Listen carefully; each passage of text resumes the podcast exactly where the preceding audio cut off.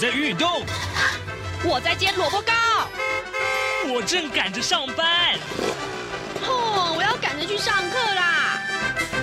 这个时候，我们都在听夏志平制作主持的《早安台湾》。早安台湾带给你最热门的时事访谈，最感动的人物专访，最直接的民意表达。对，让我们一起收听《早安台台湾》。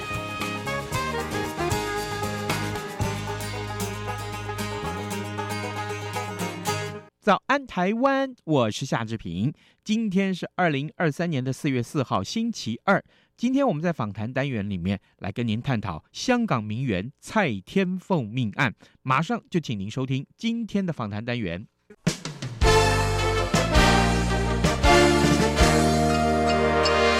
早安笔记本，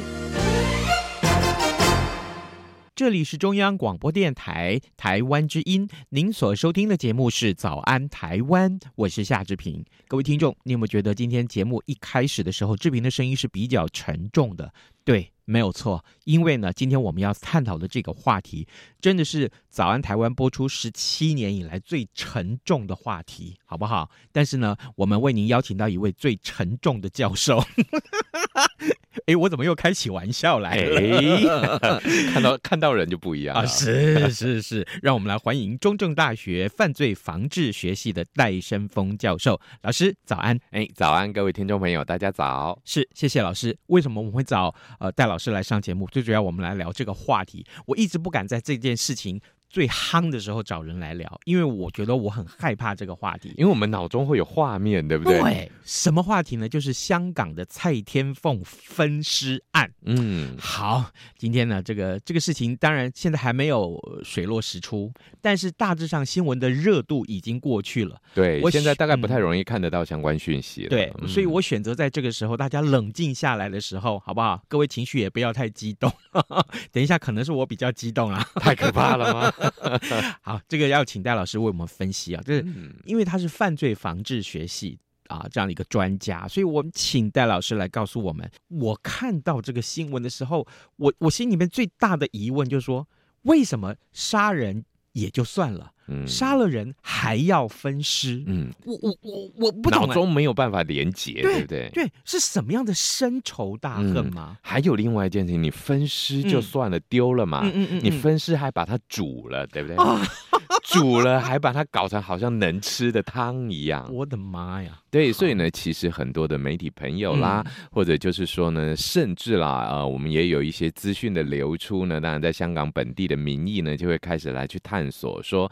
哎，这个会不会是加害者跟被害者之间有什么深仇大恨啦？不是吗？哎，类似这样的一个说法有非常多。那我们就来思考一件事情哦，的确没有错。其实，在我们的犯罪的原因里面，尤其我们讲到这个杀人，好了哦，那我们当然香港的这些数据，我们没有办法第一手的知道，就不要太僭越的去解释香港。对。但如果从台湾的角度来讲的话啊，那这边我们就跟各位听众朋友们分享，台湾一年发生的这些杀人的案件，其实是。少数的犯罪啊，是大概平均一天不到一件、嗯、啊，大概一年大概百到两百左右这样的一个状况啊。好，那这么样百到两百左右里面呢，其实台湾的犯罪，也就是杀人案的这个动机，嗯哼，那这个是我们最想了解的。我们想要了解说，哎，你为什么要杀人嘛？啊，所以呢，那当然在这个警方的调查或检方之后讯问之后呢，我们就会发现呢，台湾的这个杀人的动机呢，绝大部分跟人际关系是有关联的，嗯，那所谓的人际关系是什么呢？也就是所谓的熟识者之间的犯罪。那我们最常听到的就是这种情杀，有没有恐怖情人呢？我们之前好像也讨论过这样的一个案件哦。那其实恐怖情人的前身呢，那一定是你身边最亲密的爱人嘛，嗯，对不对？他才会变恐怖情人。你怎么不在路上看到一个漂亮的小姐，要我当你恐怖情人啊？没这种案件的。曾经是枕边人啊，呃，对，一定要是枕边人才恐怖嘛啊，嗯，所以呢，他是从。亲密爱人的这个转化而来的，那想必他的人际关系是亲密的啊。那这种情杀大概占了大概接近有六成左右。哇，其实是高的，对。嗯、那剩下的四成呢，大概各半各半的，分别是仇杀跟财杀哦。嗯、那仇杀，也就这个仇这个字呢，当然也是人际关系的问题。嗯、那财杀的话呢，很多东西呢，也是因为金钱纠纷所引致的这一种情绪上的杀人。嗯，所以呢，如果从台湾的角度来看的话，杀人一定有他背后的动机啊、哦。所以呢。绝大部分都是原先还不错的关系，比方我跟你有借贷的关系，所以有钱财。嗯，我跟你呢曾经有过不愉快，虽然有仇恨，但是至少互动过。我们不会对陌生人有仇嘛？他不是现在我们以前讲过的无差别杀人这种东西啊。然后呢，我一定跟你有亲密的感情，所以呢才会有这个人际关系的杀人。OK，所以从三个角度下面来讲的话呢，杀人这一件事情呢，大部分如果不是计划性的话，嗯，大部分都是这个人际关关系的一个爆发或冲突点哦。对，所以您刚刚讲到的志平哥，刚刚您讲到的这个深仇大恨，可能坦白讲没有，嗯、但是倒会有什么东西呢？倒是会有那种忽然间的这种暴怒现象，嗯、也就是忽然间情绪来了，然后我们感情谈不拢，火大了；钱财谈不拢，火大了，或者什么东西，当年的什么家国仇家恨之类的，哎，火大了，这种火大了这三个字，嗯、也就是情绪控管的问题。嗯嗯，好，那这些情绪控管呢，在我们心理学呢，就做过非常多的实验了啊，因为情绪其实是我们人。人类的各种行为特质里面呢，数一数二难以预测，而且难以研究的。是。对，我们人类最稳定的叫人格，比方说刚刚志平哥您的这个开头，我就可以举例子。哎、嗯，你就跟听众朋友们讲说，你看今天我们很沉重，跟平常的志平不一样，嗯、这个就叫人格，也就是平常志平哥给大家的形象一定很稳定的是某种样态，嗯、但是今天沉重点，这、嗯、叫人格。那再来是什么东西呢？态度的部分。哎，态度是什么呢？我们针对某一个特殊的事件啦，或者针对某一个特殊的人啊、情境啦，有我们的好恶，嗯，喜欢就会很喜欢。哎，像最近台湾不是一大堆人追 Black Pink 吗？嗯嗯，那我真的不知道那是谁啊，所以我就没感觉。你一张票几万块对我无差，你真的一张票一百块，我也不会去买。嗯，对，就类似这个叫做态度，因为你亲近感的问题。是。那到了最后一个最不好测的，其实叫情绪啊。那情绪在我们的实验室里面呢，其实心理学家也蛮贼的了啊。我们有很精巧的设计，我们用非常多的素材呢，去激发这个受试者的情绪，让他很痛恨、很生气，然后测量他的生气到底气多久。嗯，各位听众朋友，我们先问志志平哥哈，如果你很气很气，你觉得你可以气多久啊？这是个好问题，很奇怪的，我们都没想过这个问题。我，我在想，会不会是两三天呢？啊？可能会有这种感觉，我可能气气到哇受不了。嗯、其实呢，在实验室里面撩动的这种情绪，嗯、心理学家呢再怎么样的去延长，再怎么样的去鼓吹，嗯，大概都只有三十分钟。哈，其实情绪很短。哈，对，也就是说呢，当我们三十分钟过了之后，很多的情绪都是情绪反应的情绪。嗯，因为你会觉得我刚怎么那么气，可见他怎样怎样怎样，这是反刍式的情绪了。嗯，所以呢，当人在盛怒之下，这三十分钟会不会做出杀人的行为？很诚实的讲，这个我们就不能控制喽，因为你气坏了嘛，啊，那你的理性就没有办法控制你自己啊，所以呢，的确有这种盛怒母之下的杀人行为，应该一定没有问题的。那但是问题就来，杀一个人要多久？对不起，这个问题我没有办法，没有办法回答。我没有杀过人，各位听众朋友，杀一个人要多久，对不对啊？那我们呢也知道打蟑螂拍一下，对不对啊？你要拍到它突破场嘛，零点一秒，人是不是零点一秒？其实如果你有枪的话，基本上人是很快的啊。那但是呢，如果在这个我们基本上像台湾或香港这个枪是不容易拿到的地方啊，枪炮弹药我们管制的很严，那我们就用最呃算是最徒手的方法把人掐死好了，用这个呃窒息的方式的话。人的大脑到断气哈，断气到大脑完全这种 shut down，大概还需要有接近几分钟的时间，也就是他会反抗嘛，他会抗争嘛，他会干嘛？最后渐渐渐渐的衰弱。所以其实呢，盛气之下、盛怒之下的杀人，人大概几分钟就可以杀完了。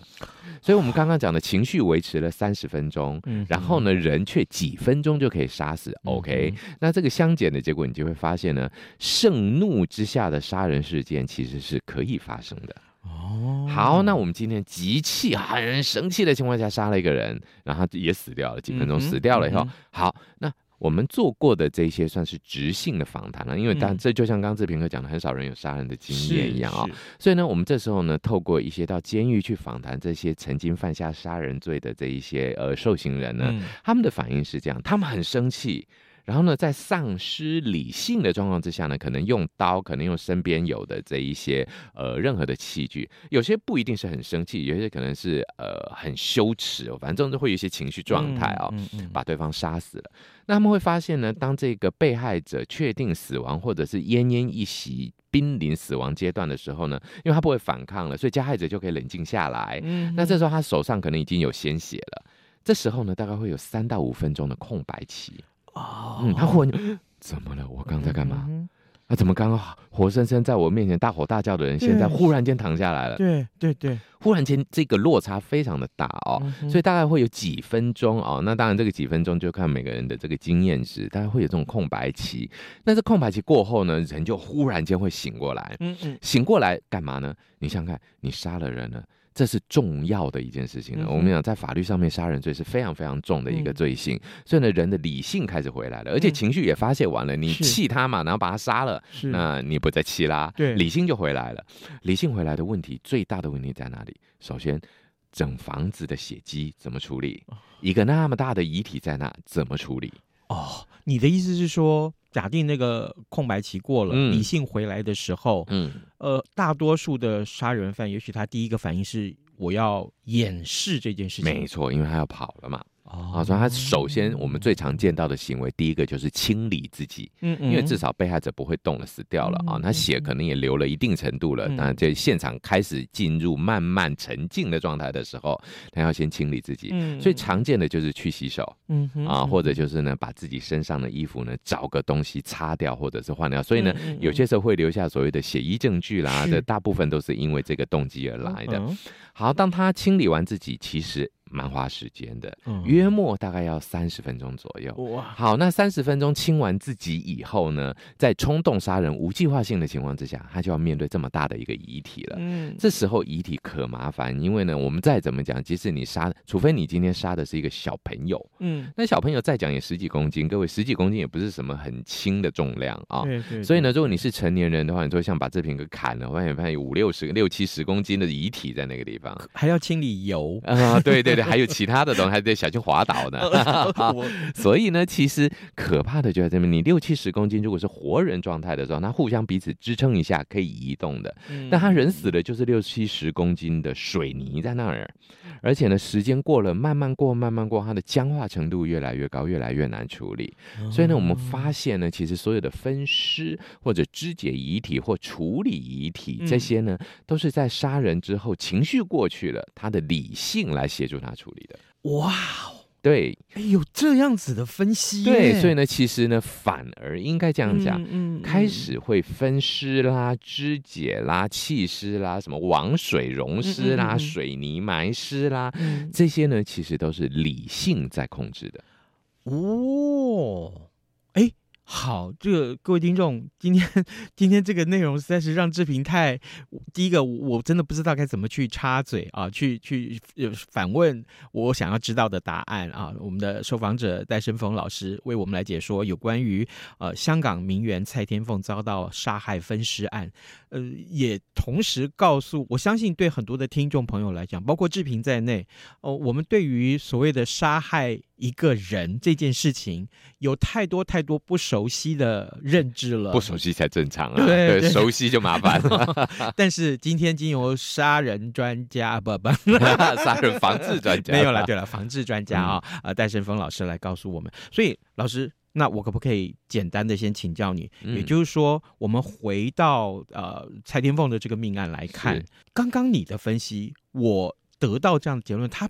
他不是一时兴起啊，我个人认为绝对不是。那我们就把这个蔡天凤的案子呢，来跟各位呢，大约做个我们所能掌握的资讯的分析啊、哦。嗯嗯嗯、那其实呢，这个案子的资讯非常的少，我们只知道蔡天凤小姐已经离开了，甚至他的遗体被肢解这件事情，其实到最近好像都很少人讲，尤其在那个一锅汤出现以后。是、嗯。嗯、那其实香港警方完全没有放出任何的讯息，证实那锅汤里到底是人体还是什么，还是哪一。就算是人体好了，他是谁的 DNA 或什么，他目前都还没有很确定的答案放出来，没有办法从一锅汤里面验出 DNA，因为其实因为它煮了很久，那这些部分当然有它生理学上面的限制，这个可能要生理专家比较能够理解。但是就警方没没有放讯息这件事情，就代表其实我相信警方在侦查上也遇到了一定的困难啊、哦。嗯，那我们就来想想看，其实今天蔡天凤小姐的整个的这个遇害过程，其实她距离所谓的完美犯罪事件只差一步了。怎么回事？哎，首先呢，他上了一台车，这台车是他的私家车，嗯，然后他有一个司机，他的司机呢，据说也是他前夫的呃家人。家人哦，所以其实当他进到车子里面来讲的时候，就进入了我们所谓的一个人际关系的共同密室现象，哇，也就是他已经进入了一个完全被。封锁住的样态，那很多听众朋友讲、嗯、没有，他没有密室啊，车子会移动啊，嗯、还开到外面去，还开到乡村，怎么密室？对，的确没有错，在这个时候不小心漏了最后一个线，嗯、也就是这个啊那个村子口的一个监视器呢，拍到了蔡天凤小姐下车，嗯、这是唯一在她生前外流的画面嘛？嗯、这也是唯一的密室杀人呢有可能曝光的地方，否则他进到房间又是密室，嗯、车子其实也是密室，对。对，所以换句话来讲呢，他的所有的密室的逻辑来自于。什么东西呢？他身边的人际关系完全没有办法知道，完全被这一些计划犯罪的这一些嫌疑人们呢，完整的隔绝开来了啊！所以呢，其实他是一个密室杀人，只是最后不小心因为被这个监视器拍到，那另外还有他的名牌包被看到，是大概只有这两个呢不小心的线索露出来，让他呢。被看到了，所以呢，其实这些，呃，我想各位听众朋友应该都知道，其实那些加害人已经都计划了完美的逃亡计划，甚至很多人都跑掉了嘛，最后再抓回来的啊。所以从这个角度来讲，就知道其实整个计划原始状态是极为缜密的。那当然，老天也是有眼啊，留下了一些些的线索。嗯嗯。好，所以呢，在这个状况之下呢，很多的人就会讲，哇，那真的蛮恐怖，密室杀人。那为什么又要把它拿来煮呢？嗯、我相信很多朋友可能那阵子大概都不敢上 上这个港式料理店点例汤，对不对？这真的是我最大的疑问。嗯、我说，因因为从小我喜欢看追追追啊这样的，嗯、或者是老天有眼这样的刊物或电视节目。我觉得，对于过去他们所介绍的这些杀人案、分尸案，然后或者是捅尸案啊、嗯、埋尸案之类的，其实我不陌生。是，但是但是要把这个呃人给杀了之后，嗯、你肢解他之后，你还煮汤？嗯，我坦白讲，我我我不知道这个问题，我问不问得下去？嗯，他们的心态是什么？对，所以我们就来了解一下。各位可能就忽然间会有一个。疑问出来了，嗯、我也曾经呢听过，哎，看过这样子的一个呃舆论的报道，写的实在有点好笑了。他说什么东西呢？这个香港发生过人肉叉烧包，这次又把人拿来煮汤，这是不是香港人有特殊的癖好？啊这什么说法呀？对，这个说法实在是太吊诡了，非常失非常失礼了啊！那另外呢，也是非常失败的一个推论。那我们先来思考一件事情啊，香港非常地小人稠，而且呢，呃，香港换句话来讲呢，因为它的密度这么高的情况之下，人的监视是非常的密切的啊，所以呢，也就是说呢，香港这么一个小小的岛屿，就有六七百万双的眼睛盯着看哦，你要把一个人处理掉，其实非常的困难。所以呢，其实分尸变成小袋装的丢弃呢，是非常方便的一件事情。嗯、好，很多人就会想到，哎，对耶，戴老师，你给了我们一个很好的指向了啊、哦。嗯、那既然我们把它切了一袋一袋了，那香港临海嘛，哪个地方没有海，嗯、对不对？丢到海里去不结案了吗？它就飘走了。嗯、各位可能都误会了，其实海呢是一个很难弃尸的地方。原因在哪里？哦、我们人不可能雇呃花了很大的钱，然后呢，这个船呢，哎，跑到很远的地方，到这个公海上洋流的地方去弃尸啊，嗯、对不对？对，不可能嘛。嗯、比方说，我们真坦白讲，以台湾来讲，气势最好的地方要在哪里呢？要在东海岸的外海的地方。这时候洋流呢，会把这个尸体往北一直冲，一直冲，可能最后发现的地方在北海道了。哦，哎，在千岛群岛了。是，那当然也就不知道是谁了啊，嗯、或者也许知道是谁，但是至少它的时间会拉得很长，因为这个洋流。嗯、但我们近岸流呢，坦白讲，绝对没有那么的单纯，只有一个方向。嗯，所以我们都知道，香港在珠江口。那珠江的水流呢，是往外冲的，往外冲，冲到海里以后呢，就会产生一个回流。所以呢，其实，在所有的海口或河口的地方呢，都有这个近岸回流的现象。那近岸回流是什么东西呢？往外冲出去没多久，打个圈，漩涡回来，就会沉积在河岸。什么意思呢？各位听众朋友，我们就看台湾的地形好了。我们南部有一个很有名的地形叫外伞顶洲，是，这就是浊水溪的沙子呢，被冲到台湾海峡里面，遇到海水，那在海水呢，把它转个圈又运回来到岸边堆积下来了。哦、所以，我们台湾南部为什么这么多沙岸，通通都是浊水溪的沙子呢？哎，又再冲击回来、沉回来这样的一个样态。那大家如果不懂这个点，满脑子想着，哎，我丢到海里就好，浪一卷不就冲走了吗？嗯哼嗯哼，不好意思，它又会回来。哦，像贞子一样，只是它不是从电视爬出来，对，它真的会在搁浅在沙滩上。所以你如果在近岸弃包的话，近岸丢弃的话，还真是，嗯，没多久他又回来了。哎，所以在这个情况之下呢，在香港，尤其这个近岸流呢回流很多的地方呢，丢到海里弃尸，那就是等着大概数天后被发现。是，它不是一个明智的抉择。海洋不是。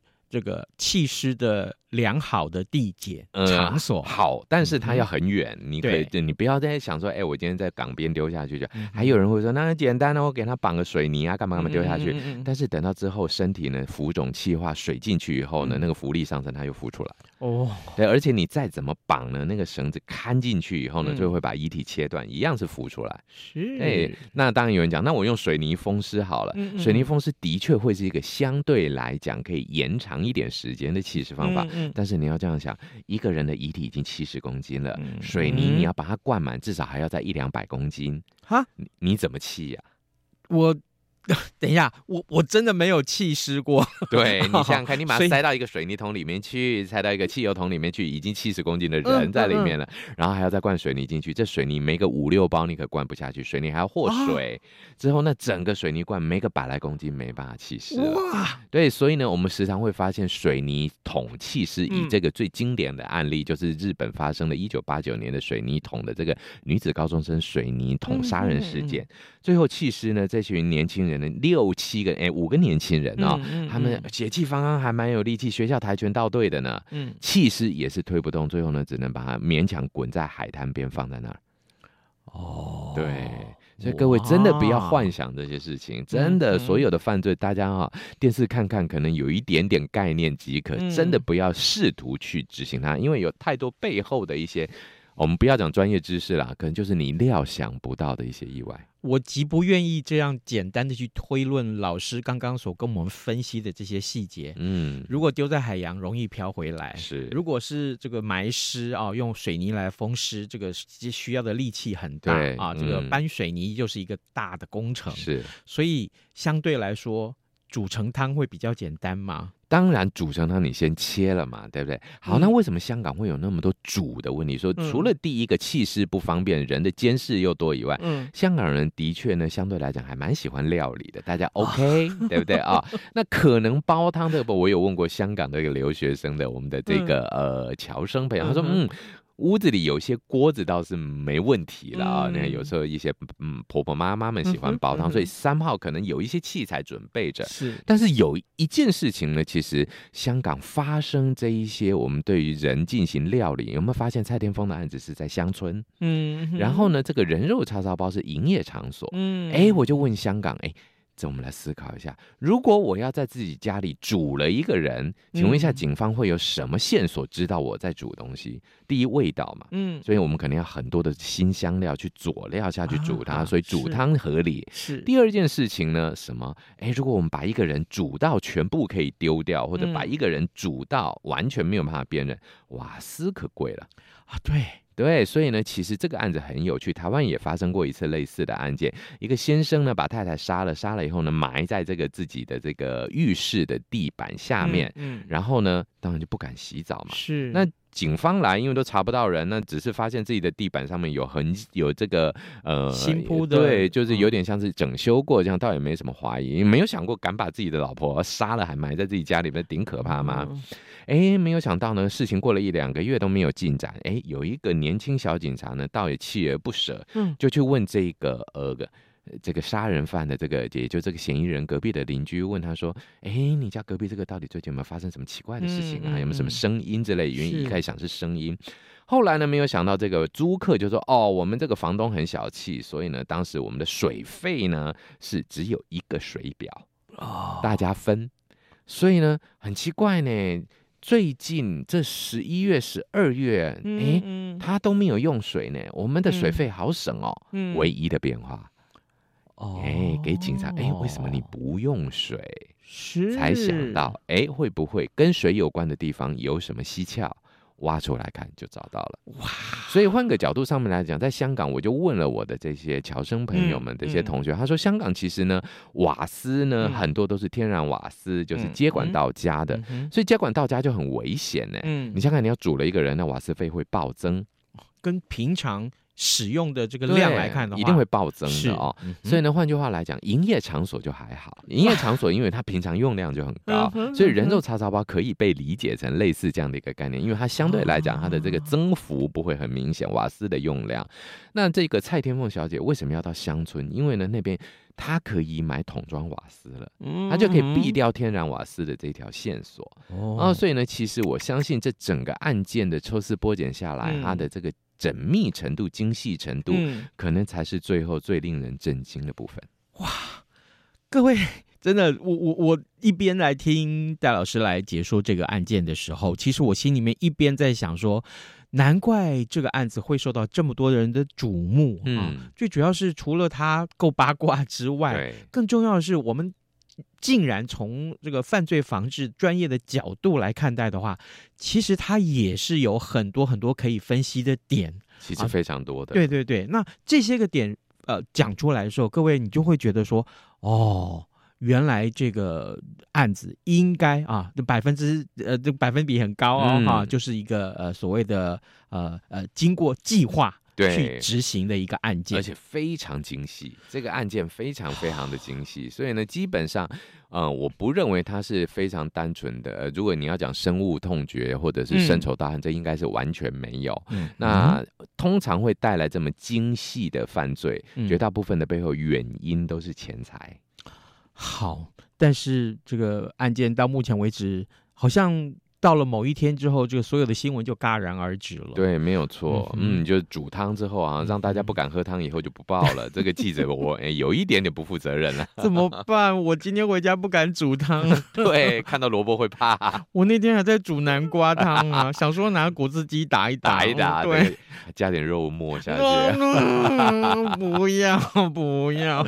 好，各位听众，这个如果你觉得今天我们所探讨的这个话题真的是呃过去。我们看到，呃，你你收听早安台湾十几年，那你你从来没有听过夏志平探讨过这样类似的话题的话，对，很正常，没有错，因为呢，呃，我们。只希望从新闻时事上来探讨，嗯、那正好这个事情啊，真的是太太受到瞩目了。没错、啊，那我我私底下跟戴老师聊天的时候，我们就会想到说，这个案子其实影响性很大。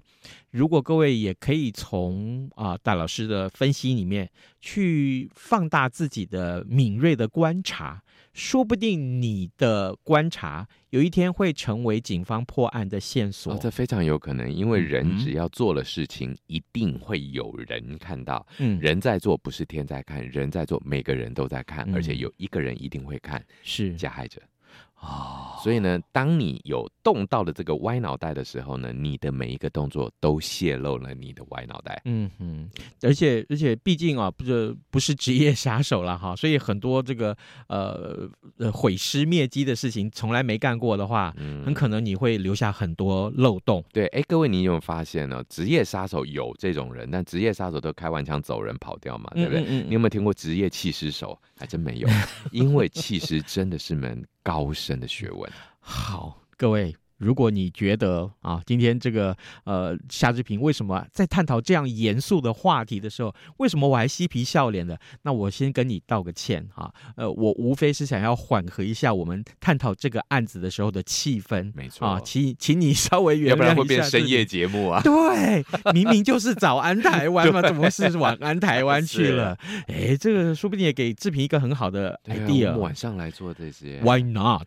对。哦，深夜很多话题是可以没有什么这个禁忌的。对，当夜幕低垂的时候，我就事情都会发生。我就曾经听过有一些人就是专门在深夜讲鬼故事，你说缺不缺德？但是这才有那个临场感啊！对啊，好，各位听众，今天我们为您邀请到的是中正大学犯罪防治学系的戴生峰教授老师，好久没有来上节目，今天我们请老师一来就来聊这个大家非常瞩目的香港的名媛蔡天。天凤遭到杀害的分尸案，我们非常谢谢老师跟我们的分享谢谢您谢谢。当然我们也非常谢谢各位听众朋友您的收听咱们就明天再会喽拜拜。嗯嗯早安你好欢迎光临今天